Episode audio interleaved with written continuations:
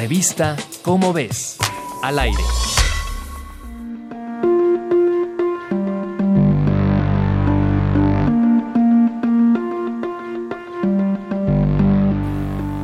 Hasta hace algunos años sabíamos que ciertos tipos de hepatitis podían deberse al consumo excesivo de alcohol, a ciertas toxinas en el aire o a enfermedades autoinmunes, pero lo más común es que la causa sea un virus. Desde la década de 1940 se conocían ya dos tipos de hepatitis viral, llamadas A y B.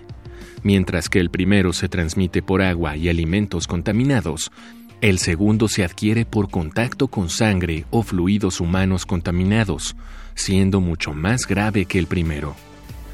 Harvey Alter y un equipo de investigadores de los Institutos Nacionales de Salud de los Estados Unidos descubrieron un gran número de personas que recibieron transfusiones de sangre libres de hepatitis A y B y desarrollaron un tipo de hepatitis crónica.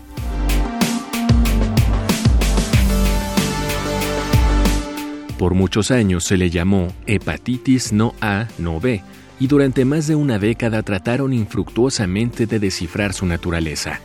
Hasta que el británico Michael Houghton logró aislar el nuevo virus y lo llamaron de la hepatitis C. Y Charles M. Rice descubrió que este tipo de virus se transmite por transfusiones sanguíneas entre personas infectadas. Los descubrimientos de estos tres hombres los hicieron merecedores al Premio Nobel de Fisiología o Medicina 2020. Los descubrimientos de la ciencia están en tu revista Cómo ves. Búscala en tu puesto de revistas y lleva a tu hogar un universo de curiosidades. Revista Cómo ves. Al aire.